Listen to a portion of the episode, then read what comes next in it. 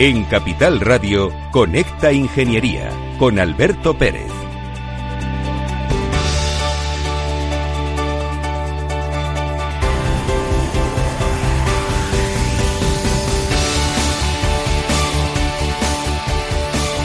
Buenos días España, buenos días ciudadanos.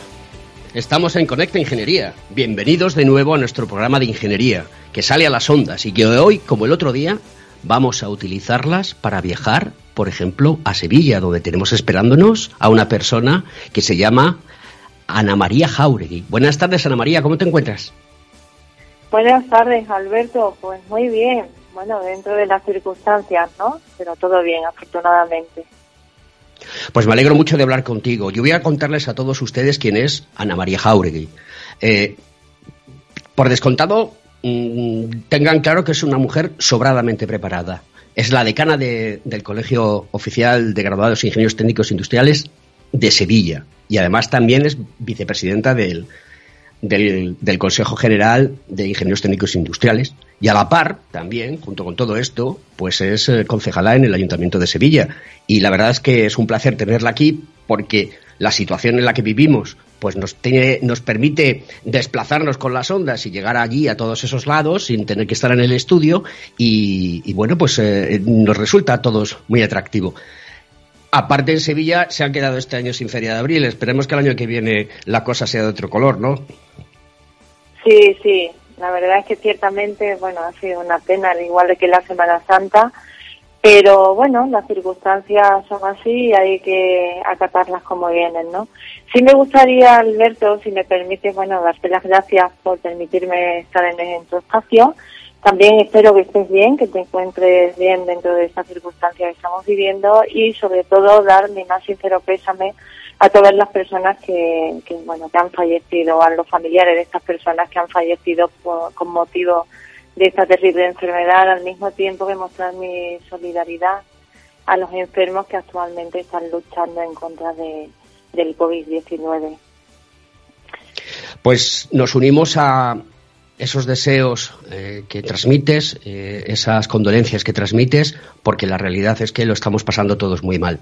Yo me encuentro bien, animado, eh, teletrabajando muchísimo, porque esto del teletrabajo con el confinamiento no es una mezcla muy, muy aconsejable, pero bueno, afortunadamente tenemos trabajo, afortunadamente podemos hacer radio y afortunadamente los ingenieros técnicos industriales en España siguen haciendo un montón de cosas en la crisis sanitaria. Pero yo quiero que nos cuentes qué es lo que están haciendo los ingenieros técnicos industriales en Sevilla para ayudar a la sociedad?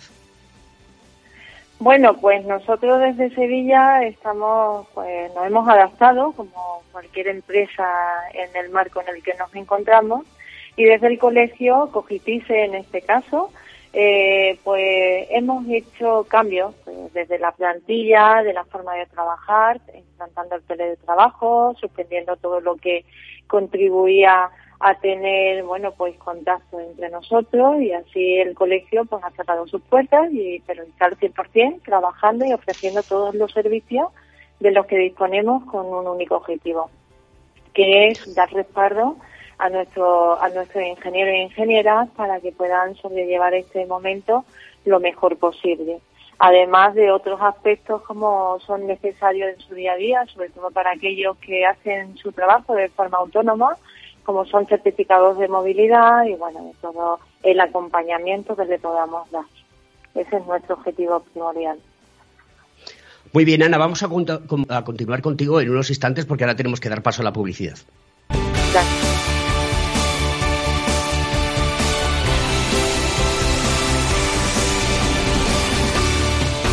Según sondeos realizados por colegios profesionales, las licencias registran plazos de tramitación superiores a los 18 meses. Los encuestados afirman tener sentimientos de impotencia por los retrasos inaceptables y gravosos. En eCity, las licencias ya no son un problema. Gestionamos con celeridad tu licencia o declaración responsable de modo presencial o telemático. Te garantizamos trato personalizado, seguridad y solvencia. eCity es una entidad colaboradora urbanística del Ayuntamiento de Madrid con más de 10 años de experiencia. Solicita información, tu EQ de confianza, www.ecity.es. También puedes llamar al teléfono 914514499 o visitarnos. Estamos en la calle Jordán número 14 de Madrid. Acceso por el Colegio Oficial de Ingenieros Técnicos Industriales de Madrid. En Grupo Prover llevamos más de 20 años velando por la seguridad y la tranquilidad de nuestros clientes y les dotamos de los más avanzados sistemas para detectar y combatir el fuego, desde los extintores y sistemas de detección básicos a los más complejos de extinción por agua nebulizada y detección analógica. Todo esto respaldado con unos servicios de mantenimiento de calidad asegurando el funcionamiento de los sistemas y el cumplimiento de la normativa vigente. En Grupo Prover aseguramos hoy para proteger el mañana. Más información en www.grupoprover.es o llamando al 91 688 6438. ¿Quieres ser empresa colaboradora del Cogiteam? Gracias al convenio gratuito tendrás multitud de ventajas sin necesidad de que tus empleados estén colegiados, tales como descuentos en formación presencial y online, acceso a proempleo para que puedas encontrar el perfil que más se adecue a tus necesidades y aparición en nuestras publicaciones y web, entre otras. Hoy, más que nunca, colaboremos juntos. Puedes llamarnos al 91 448 2400.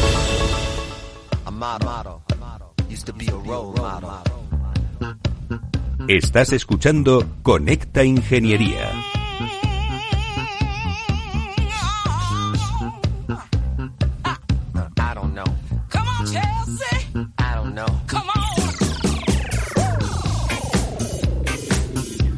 Pues vamos a continuar con nuestra querida amiga Ana María Jauregui. Ana María, cuando llega la situación de crisis, eh, ¿Qué pasa por tu cabeza? ¿Cómo organizas todo de manera que sea estructurado tanto a nivel colegial como a otros niveles? ¿Qué hacéis desde el colegio en ese momento? Bueno, pues cuando llega esta situación ya la preveíamos, sobre todo en mi persona. Yo había estado una semana antes en Madrid, ya veía que allí las cosas estaban difíciles y entonces lo primero, como he dicho anteriormente, fue tomar las medidas a la hora de organizar al personal, por supuesto, mantener la plantilla al completo, ha sido uno también de nuestras prioridades y a partir de ahí, pues ya eh, estar en pleno rendimiento para poder ofrecer los servicios y el acompañamiento, como he dicho ahora, ¿no? Eh, anteriormente. También esto ha sido posible por bueno, todas aquellas actuaciones que se han llevado a nivel nacional, que ha sido de manera eficaz y ágil. Eh, no obstante, también hemos ido y hemos atendido a, unas necesidades sociales, como han sido la demanda pues de productos, sobre todo en el tema sanitario, eh, de forma que hemos hecho un llamamiento a todo el colectivo, hemos creado una comisión donde se ha estado trabajando a través de la impresión aditiva o impresión 3D. El colegio ya venía trabajando en este sentido con impresoras 3D, propiedad del, colegio, eh, que excedíamos institutos para eh, despertar vocaciones de ingeniería, en las mismas que hemos rescatado y hemos dejado en manos de nuestro colectivo para poder, sobre todo, hemos atendido a la necesidad de viseras y salvaorejas, que es, es lo que más se nos ha eh, demandado en el día a día por centros de salud y hospitales de la zona. Entonces, bueno, hemos estado continuamente pensando en qué podíamos ayudar a la sociedad y desde el papel de, la ingeniería, ¿no? Em, en el área hospitalaria confluyen muchas eh, profesiones. Todo el sector sanitario, desde el cual aquí mandamos un fuerte abrazo, estamos con ellos, siguen trabajando para nosotros, con nosotros y nos están ayudando muchísimo, a pesar de que en muchas ocasiones no disponen de los materiales necesarios para poder hacer su trabajo de manera correcta. Pero también hay ingenieros. Sí, por supuesto. A ver, los ingenieros yo creo que estamos teniendo un papel fundamental en la lucha contra este virus, el coronavirus Quizás es un papel que no es muy visible de cara a la ciudadanía en general, pero que día a día siempre hemos estado ahí y ahora más que nunca, ¿no? Como bien dices, Alberto, en el equipamiento de los hospitales, pues desde, bueno, los sistemas de, para que esos respiradores puedan llegar a sus componentes, ¿no? Los quirófanos, para que haya eh, áreas, eh, pues, que estén en las condiciones idóneas En fin, todo esto pues viene de la mano de un equipo, un equipo de ingenieros. Esto quizás no sea algo que la sociedad pueda palpar así a primera hora, ¿no? Y eso por hablar de, del área hospitalaria. Ya sabéis que estamos presentes pues casi en todos los sectores productivos de la sociedad, ¿no? Desde suministros eléctricos, telecomunicaciones y, bueno, y sobre todo una, una parte que yo creo que ahora también es fundamental es la base tecnológica, lo que esto conlleva a tener ideas que puedan ayudar a aumentar pues la, la protección contra el virus, incluso también a llegar a terminar con él, ¿no? También en el área eh, sanitaria, pues instrumentación, etcétera, etcétera. Entonces el campo es tan variado, pero es tan desconocido al mismo tiempo que quizás no se ponga de, relevancia ni tenga ese reconocimiento social, cuando además los ingenieros tenemos una vocación social que además se distingue por su eh, solidaridad, siempre ha sido así. Hay una cuestión importante y es que es un sector esencial porque las cosas tienen que funcionar. Las tuberías, eh, los reguladores de gas eh, de oxígeno y otros gases que se utilizan en medicina, la climatización, etcétera, etcétera. Todo esto es muy importante tenerlo en cuenta porque, como tú muy bien dices, es un servicio que se presta a la sociedad y que en algunas ocasiones no, no se le da tanto valor y a lo mejor no nos dejamos ver como nos tendríamos que dejar ver. Pero bueno, eh, el trabajo de los ingenieros no ha parado, pero hay una cosa que me preocupa y es qué va a pasar después de esto y qué proponemos para ayudar a salir de la crisis. Y me gustaría que me contases qué planes tenéis en ese sentido.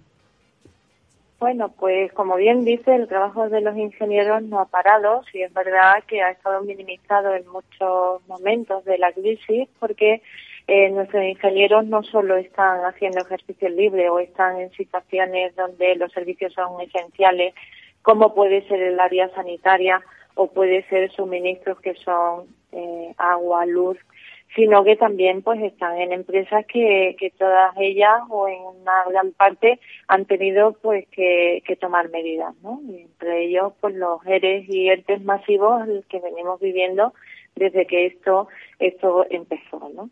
Entonces, ¿nosotros qué proponemos para ayudar a salir de la crisis? Bueno, pues eh, lo primero, ser optimistas ¿no? y trabajar duro, porque creo que con estas dos premisas se puede impulsar eh, de nuevo esta sociedad que se ha venido, bueno, pues un poco atrás en su desarrollo, nuestra economía y mejorar el tejido industrial.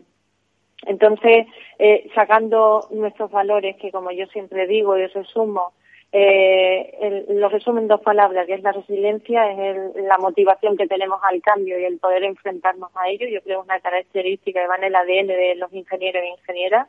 Y después esa parte vocacional a la que me he hecho referencia, he hecho referencia anteriormente sobre la, eh, el servicio público, ¿no? Y la solidaridad que no, nos caracteriza. Pero es importantísimo que nuestros profesionales y empresas donde hay muchos de los nuestros, no se sientan solos. de esta forma, nuestra institución hemos hecho, a través de nuestro Consejo General y de los colegios en particular, eh, todo lo imposible por hacer y marcarnos como prioridad el estar al lado de los profesionales. ¿Para qué? Pues para su desempeño profesional que se caracterice sobre todo por calidad y excelencia. Y todo ello para mejorar eh, hemos puesto en servicio una serie de, medidas para mejorar esas competencias transversales que nos deben de caracterizar. Que a su vez nos gustaría o creemos que es importante que sea vale por un sello de garantía en ese trabajo que desarrolla el, ingeniero, entre otros aspectos.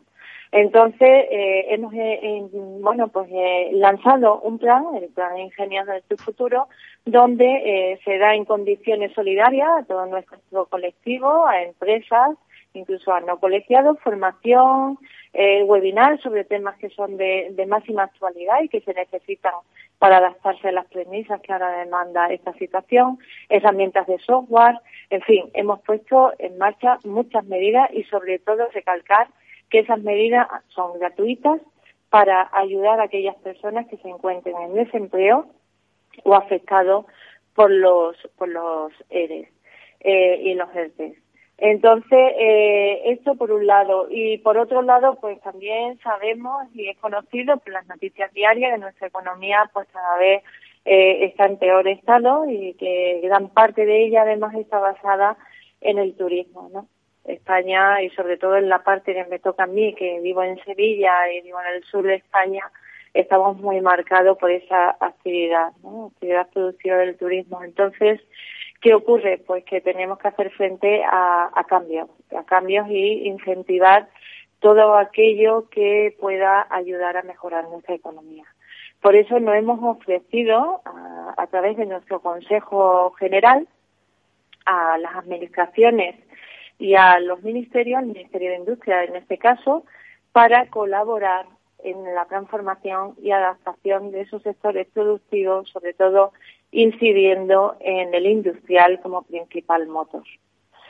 Eh, es nuestro sector, nuestro campo de trabajo y desde nuestra perspectiva y el desarrollo de nuestros profesionales entendemos que podemos ayudar y contribuir a mejorar todo esto porque además eh, nos avala más de un siglo eh, trabajando en el área industrial como ingenieros y contribuyendo a la implantación y al desarrollo de la industria de nuestro país. Por lo tanto, entendemos que se resumen en tener los mejores profesionales que puedan ofrecer conocimiento y trabajos de calidad y además, pues nuestra experiencia avalada por todos estos años, poderla compartir con aquellas instituciones, en este caso la Administración, para poder abordar estos cambios que tanto necesita nuestro país en este momento.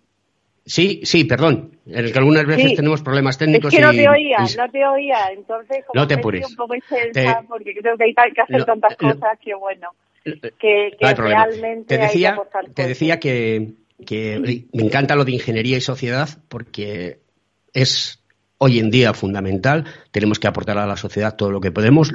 vosotros lo estáis haciendo de una manera maravillosa, pero intuyo de tus palabras que yo antes pensaba que era el momento de pararse a pensar, para la redundancia, e intentar ver cómo sería el futuro y, que teníamos que enfrentarnos a un cambio de modelo productivo. A esta fecha, a hoy, a 29 de abril, pienso que el modelo productivo tiene que cambiar radicalmente tenemos que buscar otras alternativas. A España se la tiene que conocer por muchas otras cosas, porque, como tú muy bien has dicho, el sector del turismo se va a ver muy dañado y van a tardar años en recuperar una sistemática parecida que no va a ser igual a la que hasta ahora hemos conocido. No sé qué opinas al respecto.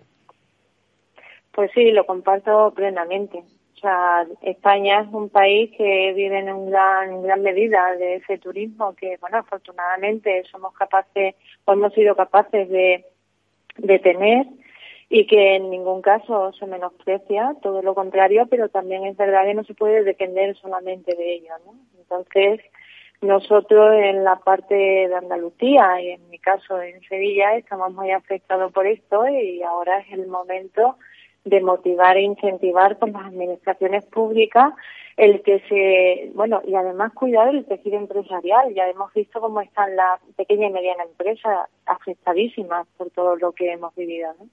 Por lo tanto, entendemos que eso desde, desde el punto de vista, eh, desde las manos de los expertos en esta materia, eh, nos hemos ofrecido a colaborar y incentivar planes pues planes para eh, llevar a cabo y sacar esto adelante de emprendimiento y transformación industrial, de innovación, modernización de las pymes industriales, en fin, hay que apostar, hay que apostar por ello porque tenemos una muestra de lo que nos está pasando.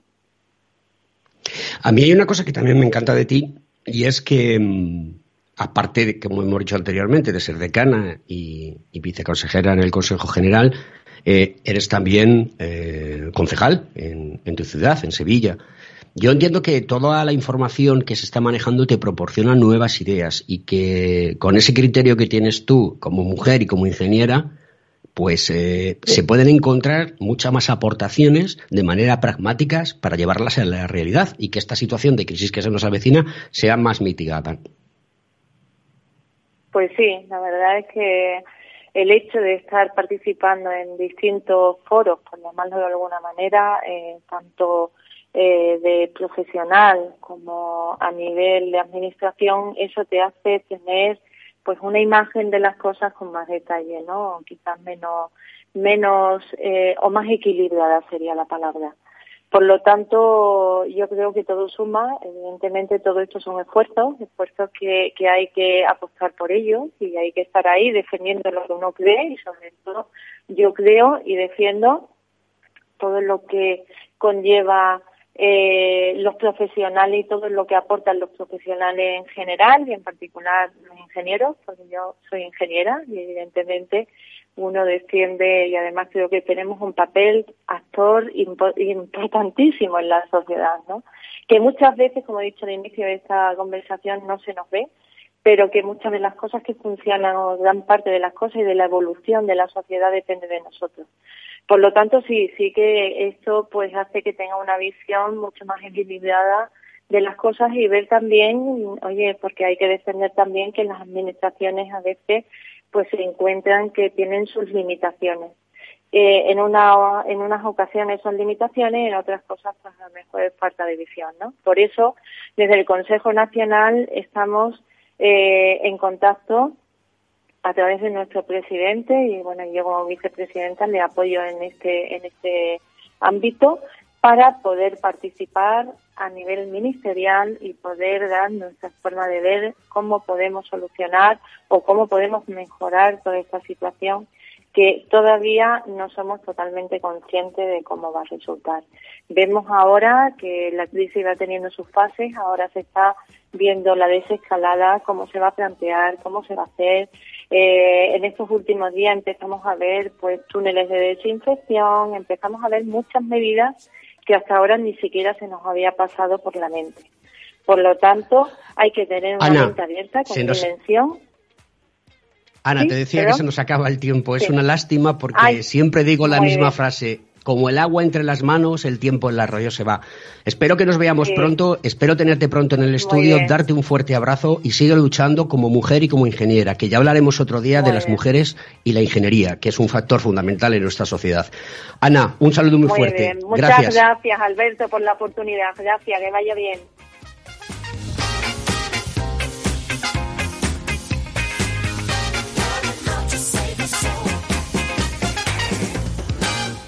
Escuchas Conecta Ingeniería con Alberto Pérez.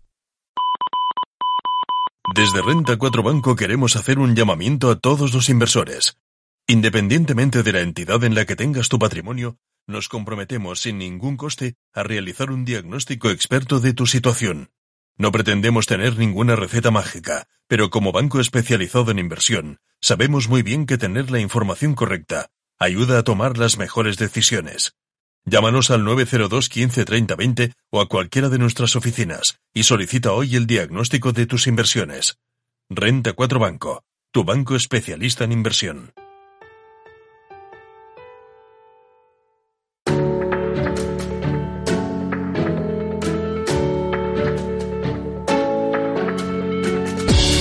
Existen dos razones fundamentales por las que una instalación frigorífica, incluyendo las de acondicionamiento de aire, deben ser realizadas por una empresa habilitada y por un profesional responsable, registrado y reconocido oficialmente, para poder instalar y mantener sistemas de frío. Esto es lo que se conoce como seguridad y economía. Las normas y los reglamentos se establecen para ayudar a la sociedad. Tenlo en cuenta. Son los profesionales responsables y las empresas habilitadas quienes mejor conocen y aplican lo prescrito en el reglamento de seguridad para instalaciones frigoríficas y son quienes garantizan que la instalación está bien ejecutada. Esto salvaguarda al propietario en aspectos que le aportan seguridad jurídica y técnica. ¿Cuáles son los beneficios? Que se cumple la legislación vigente, que se evitan daños propios de terceros, que tu seguro de responsabilidad civil tendrá validez plena, que se producirán menos averías, que la instalación funcionará correctamente, que la eficiencia energética será la óptima y que la vida operativa del producto será más duradera. Te lo cuenta la Asociación de Empresas de Frío y sus tecnologías.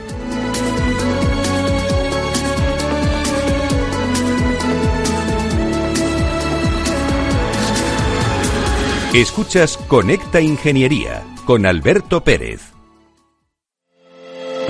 ¿Acabas de montar un negocio y te gustaría protegerlo de posibles intrusiones no deseadas? ¿Necesitas asesoramiento respecto a los sistemas de protección contra incendios que la legislación obliga a instalar en tu empresa? ¿Ya tienes sistemas de seguridad o de PCI en tus instalaciones pero buscas un mantenedor para los mismos? No te preocupes, en Grupo Eurofesa damos solución a todas estas cuestiones. Ingeniería, instalación y mantenimiento son los servicios que ofrecemos para proporcionar a nuestros clientes soluciones integrales de cara a proteger bienes y personas en materia de protección contra incendios y seguridad Detección de humos y gases, extinción automática y manual, control de accesos, videovigilancia y sistemas antiintrusión. Todo lo que necesitas en una única empresa. Grupo Eurofesa. Siempre atendido, siempre protegido.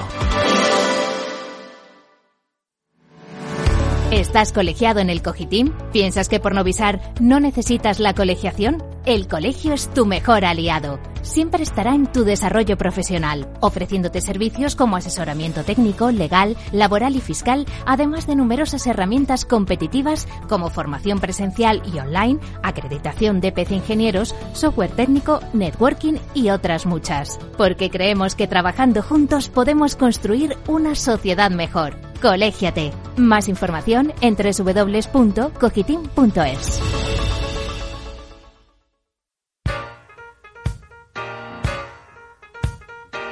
Estás escuchando Conecta Ingeniería. Escuchar la canción es Think de Aretha Franklin. Y además de todo es una canción muy apropiada porque los, los ingenieros piensan. Y hoy tenemos a uno que se llama Pedro Ignacio Moreno Cuellar y nos vamos a Murcia a preguntar por él. Pedro Ignacio, ¿cómo estás? Hola, muy buenas. Pues muy bien, encantado de estar con vosotros hoy. ¿Sabes lo que voy a echar de menos este verano? Que no me voy a poder comer un melocotón de murciano allí, en Murcia, porque yo tengo familia allí y me gusta mucho ir a visitarlos y también tengo una casita muy cerquita y me lo paso muy bien y eso lo voy a echar mucho de menos. Espero, espero que se puedan recoger y que lleguen a Madrid. Y yo espero que también todo se normalice cuanto antes y que ya tengamos a todo esto lleno de gente, que al fin y al cabo nosotros también vivimos del turismo y se agradece todo eso. Bueno, tú eres el inventor de una idea que me parece espectacular, totalmente disruptiva, que se llama Shipping Hospitales Modulares fabricados con contenedores marítimos. ¿Esto en qué consiste realmente y cómo te surge esta, esta iniciativa? Bueno, pues la idea surge de un proyecto personal anterior que, desarrollé en realidad durante mi estancia académica en Edimburgo, en Escocia. Y este proyecto eh, consistía en acondicionar contenedores marítimos para dar forma a viviendas modulares eh, de bajo coste, ¿no? A partir de ahí, pues bueno, cuando empecé a ver por televisión todas estas noticias relacionadas con los hospitales de campaña que se estaban montando, ¿no? A lo largo de todo el mundo, no solo aquí en España debido al, al, al COVID, pues cuando me di cuenta que hay una falta de homogeneidad, ¿no? De en las soluciones, ¿no? Y ahí cuando me planteé, pues usar un poco esa experiencia profesional que había adquirido a lo largo de años en ingeniería, donde yo trabajo precisamente en el, en el, en ese diseño de hospitalario, pues para reconvertir y adaptar ese proyecto que hice, en su momento, ¿no? Y ahí como nace Zipping, que el nombre viene precisamente de, esos, esos contenedores, ¿no? Además de todos estos contenedores es como un mecano que tú los montas y directamente va con sus instalaciones y lo único que tienes que es de dotarlos de equipos, ¿no? Sanitarios en este caso, porque puedes tener un... precisamente la idea eh, de este proyecto es que eh, sirva para hacer como un estándar, como un referente para lo que son la construcción de hospitales modulares en cualquier parte del mundo y que esos módulos sean precisamente contenedores marítimos que pueden ser incluso pues reciclados, no tienen ni por qué ni por qué ser nuevos, ¿no? Y como tú bien dices, pues como si fueran piezas de Lego que cualquiera podría pudiera configurar su hospital y adaptarlo a su a su contexto particular, ¿no? Al fin y al cabo el gran problema o el, o el mayor reto de este, de este proyecto ha sido un poco eh, acondicionar esos contenedores para solventar los problemas de temperatura interior extrema y condensaciones que pueden sufrir, ¿no? Es decir, tiene que garantizar unas condiciones de, de confort mínimas, ¿no? Y, bueno, pues en eso ha consistido un poco el proyecto, la parte más, más técnica, ese estudio energético para, para acondicionarlo de la mejor manera. Y, bueno, la verdad es que el proyecto tiene una aceptación bastante buena. Es decir, ya lo tienes absolutamente todo pensado. Porque según veo en la página web que tenéis en Internet, pues ahí puestas hasta escalar el incendio o preparadas para que eso ocurra. Sí, en esencia, pues, pues bueno, lo que hemos puesto en abierto ha sido pues un poco eh, una pequeña presentación con un vídeo para que cualquiera que entre pues, pueda ver los puntos fuertes del proyecto. Luego se ha subido un report técnico completo que incluyendo los renders y demás, pues abarcan aproximadamente unas 140, 150 páginas. Unos renders que, por cierto, aquí he de mentar a mi compañero Eduardo García, que la verdad es que es un auténtico portento y me ha echado alguna mano en ese sentido. Y por último ya pues se ha acordado una hoja de cálculo donde mm, pues viene todo el estudio energético completo y el análisis económico que se, que se, que se ha hecho asociado, ¿no? Para que cualquiera que, que se decida pues, el día de mañana a, a construirlo, pues que también sepa un poco cuál va a ser su retorno de inversión y, demás. ¿Hay otras soluciones similares? Es la pregunta obligada. Em, ¿Qué ventajas presenta tu proyecto frente a otras soluciones que puedan haber eh, en el mercado? Sí, pues bueno, eh, existen existen distintas soluciones, sobre todo me voy a centrar en dos que son yo creo las que todos tenemos en la cabeza, ¿no? Uno sería esos hospitales que se han hecho en China, en Wuhan, con eso de, del COVID, y, y pues bueno, se llevaron a cabo precisamente gracias a la construcción modular en, en siete o diez días, ¿no? Y otro ejemplo pues puede ser los que te, como construcción de instalaciones como las que tenemos en el, en el IFEMA, por ejemplo, ¿no? Si lo comparo con lo que con la solución que se hizo en Wuhan, que consistía en módulos de obra, ¿no? De estos tipos de, de panel sándwich, pues las principales ventajas es que Shipping puede crecer hasta 6 o 12, o 12 alturas sin problema, porque los contenedores eh, así lo permiten, ¿no? Que además una solución, yo creo, más adaptable también cuando, cuando tienes poco espacio, ¿no? Porque precisamente el, poder crecer hacia arriba pues te, da soluciones en ese sentido. Y además de los módulos pues se pueden transportar directamente en barco, en tren, como tú quieras, ¿no? Por otro lado, si lo comparo con soluciones como el IFEMA, pues sobre todo lo que te da es que eh, las atmósfera están mucho más controladas. No son esos espacios abiertos y al final el paciente también tiene mucha más intimidad, ¿no? Entonces, mmm, solo son ventajas en ese sentido. Aparte de que, claro, ya no tengo que improvisar unos ras de tubería, unas instalaciones solo para, para ese hospital de campaña. Todo viene prestado. Eh, parece un poco sospechoso. ¿Por qué no utilizamos la, la, construcción modular de manera más extendida de lo que ahora mismo está ocurriendo? Pues la realidad es que mm, yo creo que sobre todo es un tema, un tema cultural, ¿no? Al final en España, por ejemplo, todo, eh, todo el mundo asocia casa a ladrillo, ¿no? hay, no, hay más opciones, no, no se puede ver otra, otra alternativa, ¿no? Por ejemplo, en Amsterdam, sin más lejos, hay un barrio que es una ciudad, una mini ciudad, hecha solo con edificios de, contenedores, ¿no? Y que fue en su momento, cuando hice mi primer proyecto, una de, una de mis referencias, porque viven miles de estudiantes y algo totalmente normalizado. Aquí en España, pues si bien la construcción modular avanza, como, como en el resto del mundo, lo hace sobre todo en, ámbitos como construcciones que vienen asociadas a complejos de ocio o, deportivos, por ejemplo, ¿no? Y sin embargo, la construcción modular eh, tiene una serie de ventajas que la hacen muy, muy atractiva, ¿no? Plazos de entrega muy reducidos, eh, los acabados son mucho mejores, los diseños están muy optimizados en ese sentido y al final eh, eso también repercute en el impacto ambiental, ¿no? Al final, todo eso lo que hace es que genera un valor constante, ¿no? Porque yo termino un módulo, ya lo puedo vender y no tengo que esperarme a... Nunca se va a ver eso de una obra medio acabar o medio terminar y por tanto al final también el precio puede ser más justo y más competitivo, ¿no? ¿En qué lugares o contextos sería más útil poner este sistema de elementos eh, modulares? en principio eh, es válido para cualquier lugar contexto, porque al fin y al cabo, eh, precisamente la, construcción modular lo que tiene es que la ventaja principal es que se adapta a prácticamente cualquier situación, ¿no? Pero si hay que destacar dos casos, pues el primero pues países más, más desfavorecidos, ¿no? O sea, países donde la infraestructura sanitaria pues es más deficiente, ¿no? Esto es lo que te da una solución inmediata, porque al final eh, yo cojo eh, y puedo coger una instalación que venga de otro sitio, la, la, desmonto, la desinfecto, me la llevo al sitio donde quiero montarlo y como si fuera el dedo, como hemos dicho anteriormente, pues la tengo funcionando desde mañana. Y por otro lado, pues en, grandes ciudades donde, la, el espacio al fin y al cabo es un problema, pues también puede ser una, una buena alternativa, ¿no? Porque claro, yo me imagino que lo ideal de esos hospitales que se están montando, incluso aquí en Madrid, hubiese sido que hubiese eh, estado siempre cerca a uno, a uno existente, ¿no? Por temas logísticos, por suministro de material, por los profesionales que pudieran ir de un sitio a otro más cómodamente, ¿no? Y al fin y al cabo, si yo me planteara el sitio ideal, pues para mí sería, por ejemplo, el parking de ese hospital. Si yo ahora mismo con la solución que, que yo planteo puedo subir en altura y no necesito tanto espacio para, para mm, montarlo, pues podría ser ahora, ahora a lo mejor mucho más viable en ese sentido. Hay una cuestión que es muy importante y que en tu proyecto se refleja y es que medioambientalmente es sostenible. Este tipo de proyectos hacen posible la situación. Yo soy de los que piensa que el concepto medioambiental, la sostenibilidad, la movilidad, todo esto va a cambiar radicalmente. Y creo que nos hemos acostumbrado a tener un aire limpio en Madrid, por ejemplo, o en Murcia, o en Sevilla, o en La Coruña, o en Vigo, o en Barcelona, y que esto va a implicar que las personas piensen que es más importante la salud que otro tipo de conceptos. Y entonces todo está intrínsecamente ligado. ¿Tú qué implicaciones medioambientales ves que tiene tu proyecto que son de calado? yo concuerdo totalmente contigo y es que al fin y al cabo, lo primero de todo este proyecto eh, presenta todas las em, ventajas que tiene la propia construcción modular, como he dicho, ¿no? Anteriormente, ¿no? Porque es que eh, eso viene intrínseco por defecto. Pero es que también es una solución muy acorde con todos esos principios de economía circular y demás, ¿no?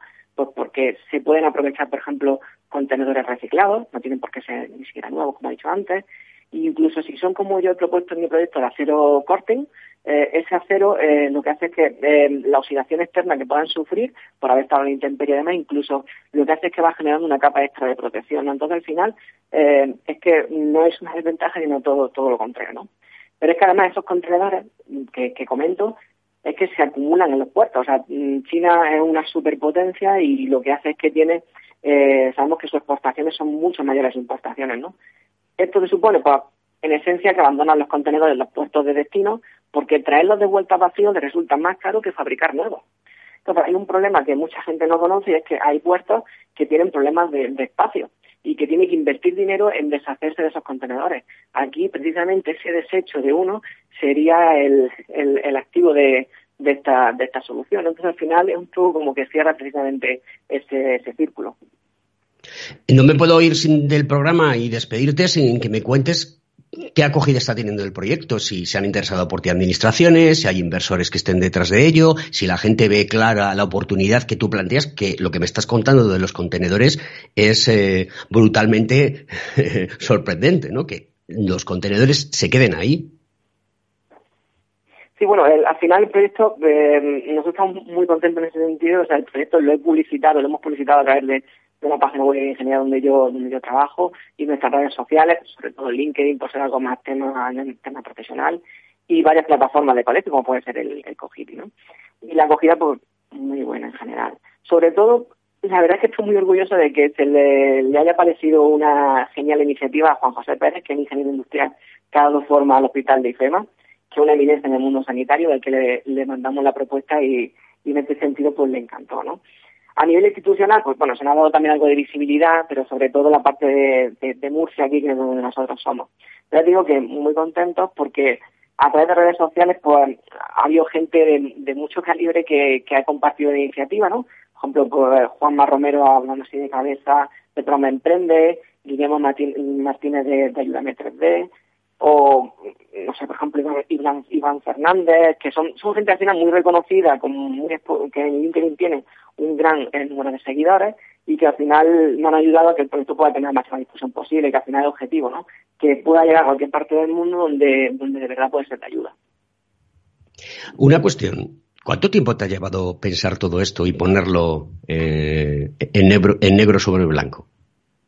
Pues bueno, la realidad es que como ya tenía una, un previo de ese proyecto que yo hice, si bien estaba orientado a vivienda, pues la realidad es que ha sido darle una vuelta de tuerca y en aproximadamente un par de semanas a, a deshoras, como yo digo, pues ha sido cuando le he dado forma ya de, oye, lo que antes era una casi una vivienda, un loft, una vivienda abierta, que estaba pensado para una construcción para ciudades que tuvieran un problema de vivienda, ¿no? Por, por, por los altos precios, por el poco espacio, pues le he dado una vuelta para que, oye, pues vamos a hacer un conjunto a modo de, edificio, vamos a aplicar la normativa de hospitalaria y, a ver eh, y a ver por dónde sale. La verdad es que, eh, pues muy contento, incluso que eso no lo he comentado, pero alguna iniciativa ya tenemos para para sentarnos con alguna empresa que, se dedica también a este tema de construcción y a ver si podemos hacer alguna alguna prueba, alguna tal. Bueno, eso en tiempo dirá al final conforme va evolucionando. O sea, estamos hablando de soluciones habitacionales para las personas. Sí, sí, totalmente. O sea, la, eh, ya te he dicho el caso de Amsterdam, que siempre el, que se pone por como referencia poco que, que, está un poco metido en el mundo de la construcción modular y la realidad es que allí es algo totalmente normalizado. Sí que es verdad que está pensado para un público más juvenil, a lo mejor un público más tipo estudiante, tipo de... de por, porque una vivienda más... Eh, pues no de, más distendida de un de otro ambiente algo que te da eh, no son muchos metros cuadrados en sí, pero sí que son unos metros cuadrados que donde puedes tener todas las commodities y son solo tuyas. Entonces, claro, entre, entre compartir en, casa con muchas personas, cuatro o cinco habitaciones, como sea, a precios desorbitados, y tener un espacio más pequeño pero para ti solo, pues ese nivel es una solución bastante, bastante potente, sí. España es uno de los países que menos ratio de población, superficie o sea, mejor dicho, que la población respecto a la superficie es eh, muy importante. O sea, no es que estemos eh, encorsetados en algo, sino que existe una relación lo suficiente y necesaria. De hecho, en otros países, eh, cuando vienen a España y ven cuál es nuestro sistema de, construcción, se quedan un poco sorprendidos por ver tanto piso, ¿no? Ah, se puso de moda hace tiempo, pues las casas y viviendas unifamiliares, que tienen otro tipo de concepto. Yo creo que a partir de aquí, con todo este eh, proyecto que tú estás eh, desarrollando, pues se me ocurre que en la España vaciada puede haber estos sistemas y soluciones habitacionales para que la gente pues vaya a vivir al campo y se puedan crear pequeñas ciudades conceptualmente hablando, modulares, ¿no?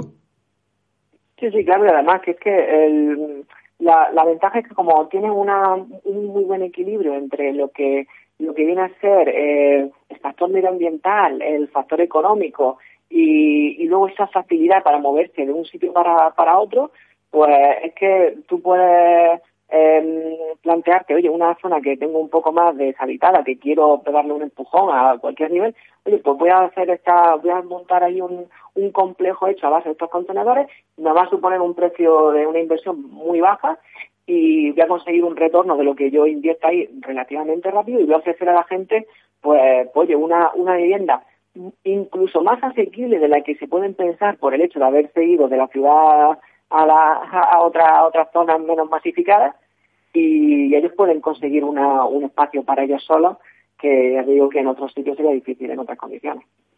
Sí, la verdad es que yo, cuando hace, antes de la situación de crisis del coronavirus, pues eh, leíamos lo que decían los estudios en relación a la presencia de las personas en las ciudades, que el 90% de las, por ciento de las personas iban a vivir en las ciudades y más hacia el levante, pues con todo esto que está pasando ahora, yo creo que va a haber una migración de personas a otros sitios y otros terrenos donde se puede llevar a cabo eh, este tipo de, edificación modular. En cuanto a las infraestructuras que necesitamos para darle los servicios, eh, ¿también tú crees que van a cambiar en el concepto modular o van a seguir haciéndose como se están haciendo ahora?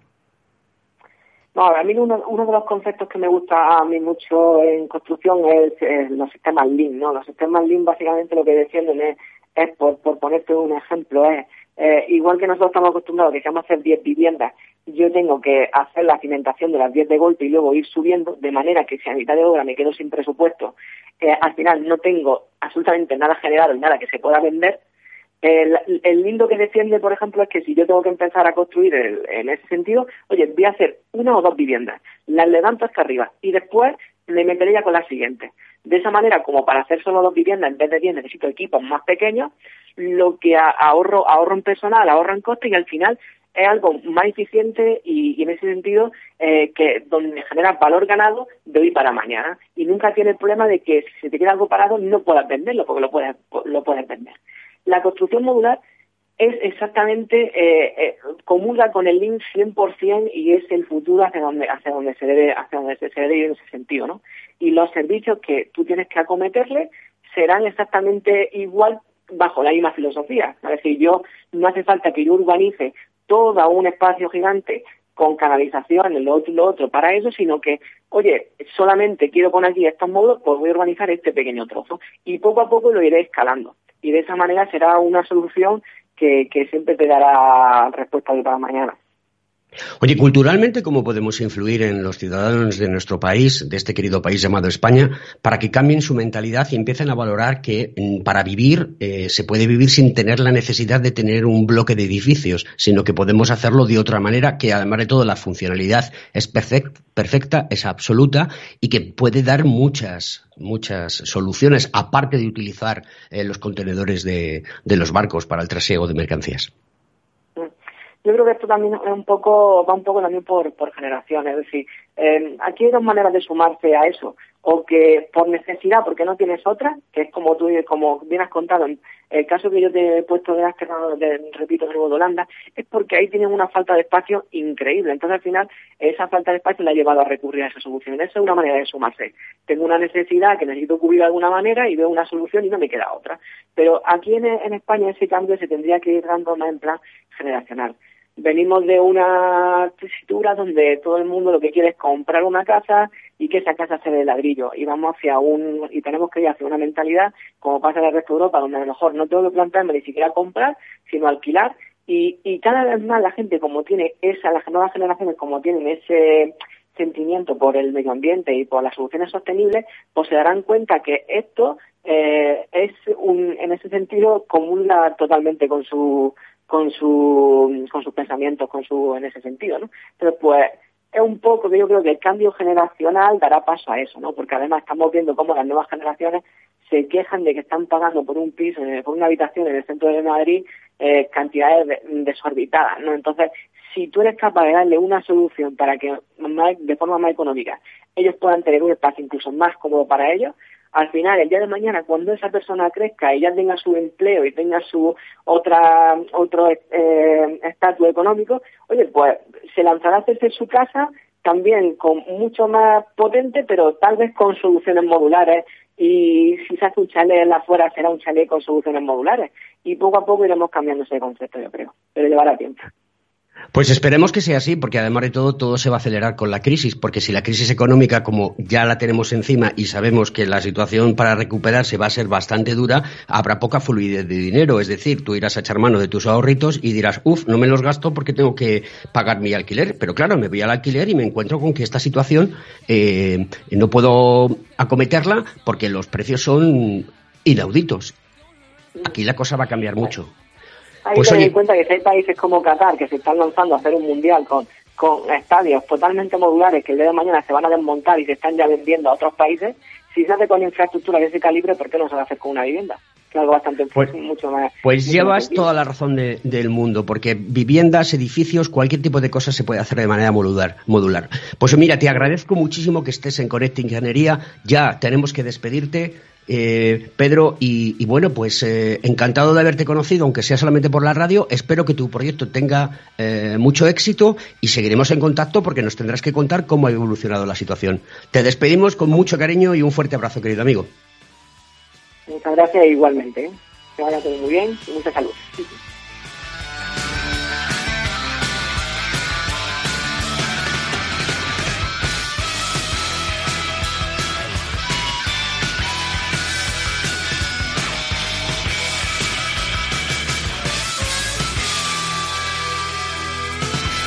Conecta Ingeniería con Alberto Pérez.